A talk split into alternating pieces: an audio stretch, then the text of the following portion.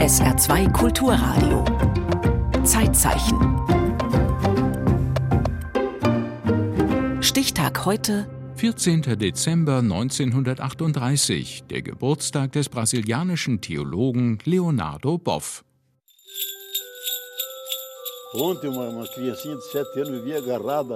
Gestern hat sich ein kleines Kind von sieben Jahren an mich geklammert.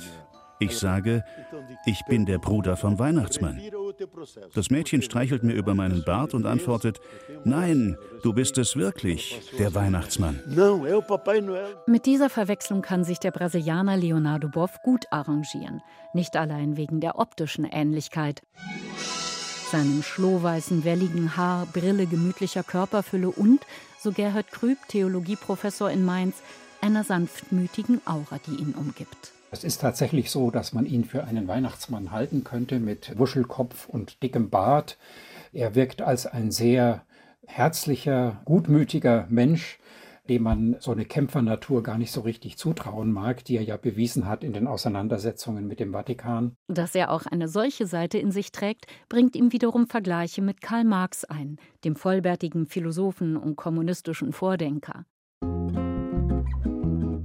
Leonardo Boff, katholischer Theologe, Autor von mehr als 60 Büchern, engagierter Naturschützer und Philosoph, Leonardo Boff hat viele Facetten. Als geistlicher Hirte will er den Menschen Gutes bescheren, vor allem der unterdrückten Klasse. Als gesellschaftspolitischer Revolutionär ist er bereit, dafür mit ganzer Kraft zu kämpfen.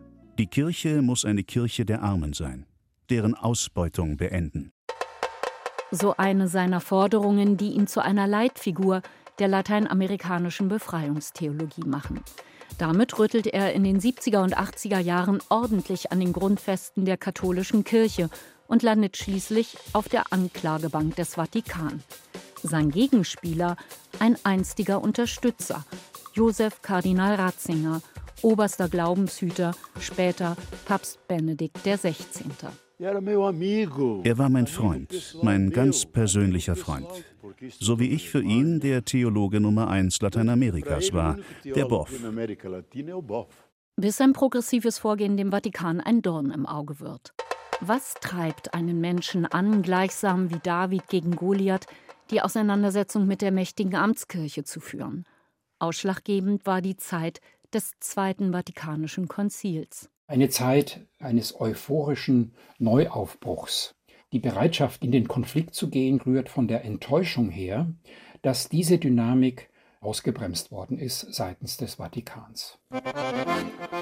Werte wie Gerechtigkeit, Gemeinschaftlichkeit, aber auch ein Freiheitsstreben lernt er frühzeitig von seinen Eltern.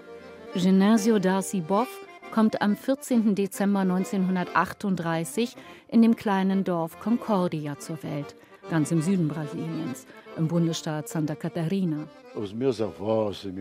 Meine Großeltern und mein Vater haben die Gegend um Concordia erschlossen. Alles war purer Wald. Fast unberührte Natur, urwüchsig mit fruchtbaren Tälern, in denen bis dahin nur ein indigener Stamm der Guarani lebt. Seine Familie stammt ursprünglich aus Venetien in Italien. Gemeinsam mit anderen Europäern baut sie Concordia auf. Es wird Italienisch, Deutsch und Polnisch gesprochen. Jede Hand wird gebraucht. Mein Vater war Lehrer, Kapellenprediger, Apotheker, Hebamme und Friedensrichter, berichtet er einem belgischen Journalisten. Mein Vater war ein anspruchsvoller Intellektueller, meine Mutter Analphabetin.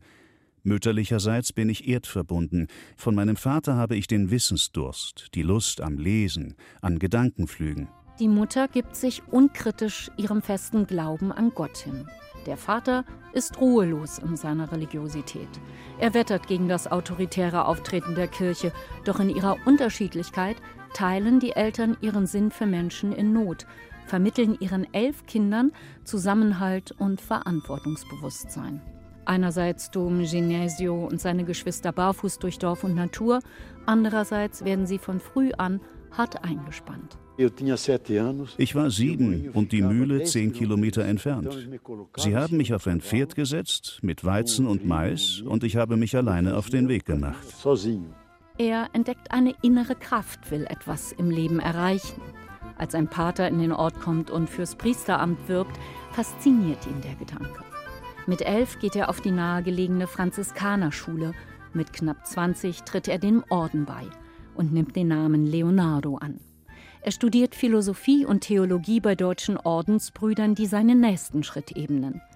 Nach der Priesterweihe geht er mit 26 Jahren zur Promotion nach München. Liebe Freunde, ich darf Sie dann zu diesem sommerlichen Kolloquium herzlich begrüßen. Ich freue mich, dass wir in einer so großen Zahl beieinander sein können. Der junge Theologieprofessor Josef Ratzinger ist damals eine Attraktion für Studenten.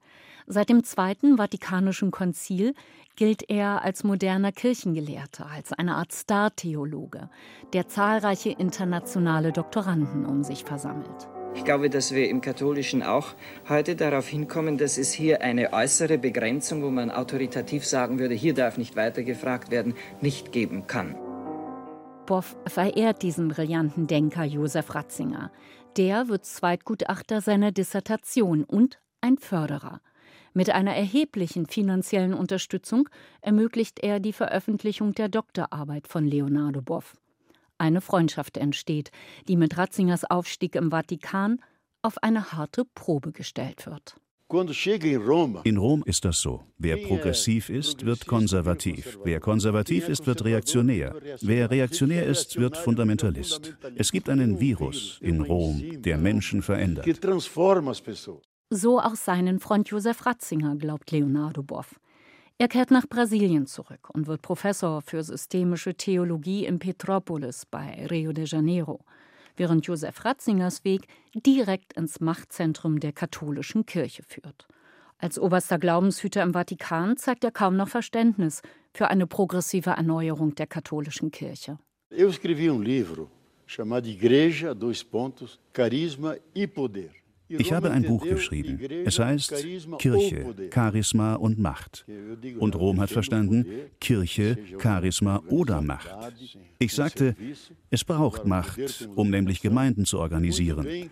Aber Macht, um Doktrin aufzuzwingen, das ist nicht in der Tradition von Jesus, dass die Kirche Menschenrechte nicht respektiert. Professor Dr. Gerhard Krüb hat sich intensiv mit der Befreiungstheologie auseinandergesetzt. Als junger Student hörte er in den 70er Jahren zum ersten Mal von dieser neuen lateinamerikanischen Bewegung rund um Leonardo Boff. Es war ja damals so, dass in Lateinamerika die Basisgemeinden Konjunktur hatten. Das war der Versuch, einfache Menschen mit der Bibellektüre an Glaube und Theologie heranzuführen und gleichzeitig auch ihre Volksreligiosität, ihre eigenen Traditionen ernst zu nehmen. Im Laufe der Jahre entstehen rund 100.000 dieser Basisgemeinden allein in Brasilien. Aus dieser Kraft soll sich die Weltkirche reformieren, so Leonardo Boff. Rund 62 Prozent aller katholischen Gläubigen weltweit leben in Lateinamerika, viele in Armut, doch ihre Belange finden keinen Widerhall.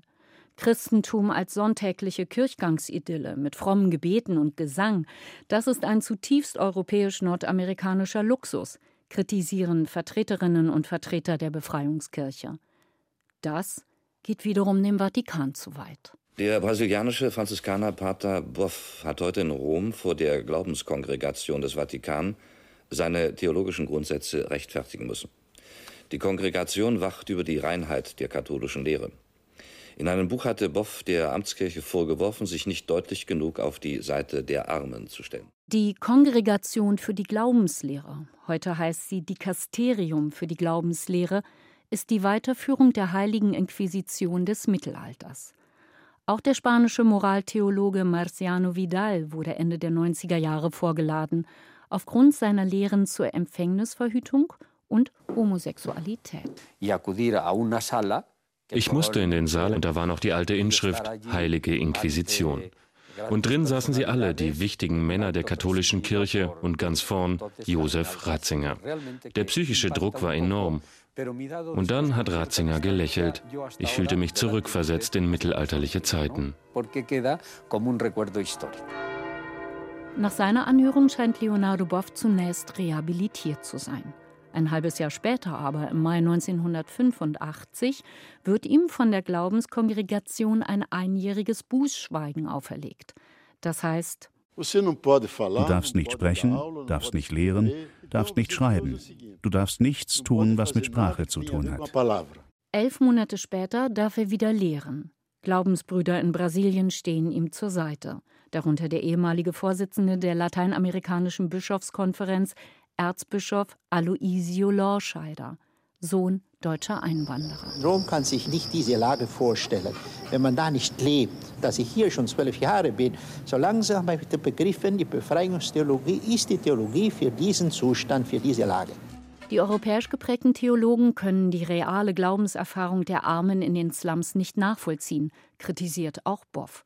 Aber nicht nur ihn will man in die Schranken weisen. Die brasilianische Bischofskonferenz sagte zu mir, schau her, Sie haben es nicht auf dich abgesehen, sondern auf uns. Sie schlagen auf den Sack und meinen den Esel, also uns. Leonardo Boff bleibt seinem Kurs treu. Rom lässt ihn zunächst gewähren. Bis 1992, als er in einer gemeinsamen Vorlesung mit dem Dalai Lama die Glaubenskriege im Namen der Kirche anprangert. Der Vatikan schreitet ein. Der Kammerdiener von Papst Johannes Paul II. stellt ihm ein Ultimatum. Entweder gehst du nach Rom oder in ein franziskanisches Kloster auf den Philippinen oder in Südkorea. Ich antwortete, ich bin jetzt 50 Jahre alt, ich kann keine weitere Sprache lernen. Er sagte, dann folge deinem Weg. Paulo Evaristo Arns, der brasilianische Kardinal, bestärkt ihn darin, auch weiterhin Messen zu halten. Zum Beispiel in einer Gemeinde in Petrópolis, nahe Rio de Janeiro, in der für ihn alles begann. Die Menschenrechtsaktivistin Marcia Maria Montero de Miranda hatte hier am Rande einer großen Mülldeponie eine Schule, einen Kindergarten und eine Gemeinde aufgebaut. Der Anblick deutlich sichtbarer Armut hatte ihn damals in eine tiefe Sinnkrise gestürzt, ihn aber auch für seinen Kampf gestärkt. An diesem Ort ist für mich die Theologie der Befreiung geboren. Diese Unterdrückung zu sehen, inmitten des Müllberges, Schweine und Kinder in Konkurrenz miteinander, das sollte nicht so weitergehen. Leonardo und Marcia heiraten schließlich. Sie bringt sechs Kinder mit in die Ehe. Noch heute leben sie im ökologischen Reservat Jardim Araras bei Petropolis inmitten üppiger Vegetation. Er erweitert sein Wirkungsfeld um den Kampf für Naturschutz und veröffentlicht weiterhin erfolgreich Bücher wie Schrei der Erde, Schrei der Armen. Wir haben gespürt, dass nicht nur die Armen schreien, aber schreien die Wasser, schreien die Tiere, schreit die Erde, die auch geplündert ist. Deswegen ist diese Öko-Befreiungstheologie, eine Verbreitung dessen, was die Befreiungstheologie ist. Leonardo Boff wird vielfach ausgezeichnet. Für sein unermüdliches Engagement erhält er 2001 den Alternativen Nobelpreis. Professor Gerhard Krüb hält die Laudatio bei der Verleihung der Karl Friedrich von Weizsäcker Medaille 2016 in Berlin. Leonardo Boff scheint kurzfristig gesehen vielleicht nicht erfolgreich gemessen an den Konflikten, aber letztlich hat er zu einem Wandel beigetragen, für den auch Papst Franziskus steht, so Professor Gerhard Krüb. Es ist eine ganz andere Atmosphäre heute als unter Johannes Paul II. und unter Benedikt XVI., weil einfach dieser Papst viele Elemente der Befreiungstheologie aufgreift und in Laudato Si, in dieser Klimaenzyklika des jetzigen Papstes von 2015, gibt es direkt Anklänge an die jüngsten Veröffentlichungen von Leonardo Boff. Leonardo Boff glaubt weiter daran, dass seine katholische Kirche lernen kann, das Evangelium mit Freude zu verkünden und nicht mit Angst. Denn, so betont er, aus Sternenstaub sind wir entstanden, nicht zu leiden, sondern zu leuchten. Das ist der Plan des Schöpfers und der Sinn der Evolution.